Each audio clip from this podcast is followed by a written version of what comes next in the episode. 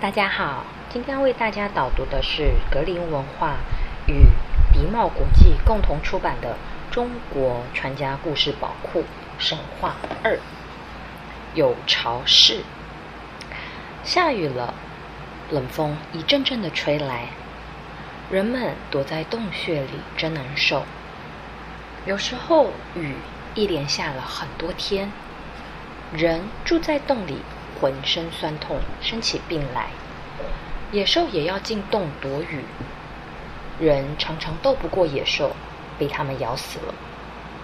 或者逃到洞外，让风吹雨打，好凄惨啊！天晴的时候，大家就住在大树下，但是还是要时时担心野兽在侵袭，成天都提心吊胆。有一个人。非常的聪明，他总是在想，有什么方法可以让大家住的又舒服又安全呢？这天，他跟大家一起上山打猎，看见树上有一个很大的鸟巢，一只母鸟正喂着小鸟食物。他想，小鸟在巢里多安全啊，野兽爬不上去，我们是不是也能住在树上呢？于是，他集合了一些身强力壮的人，选了一棵大树，用树干在枝桠上先搭好一层底，然后再用树叶铺几层，躺上去好舒服啊！大家都高兴极了，又选了很多大树，在树上搭起架子来。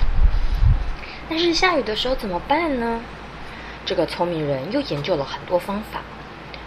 后来用树枝、树叶和茅草盖上屋顶，再用同样的方法围上墙。现在真的是又舒服又安全了。野兽在树树下乱吼乱叫，风雨在四周吹打，人们住在这样的屋子里都不用再担心了。大家都很敬佩这个聪明人，称他为有巢氏。你喜欢这样子的房子吗？还是你有其他更好的想法呢？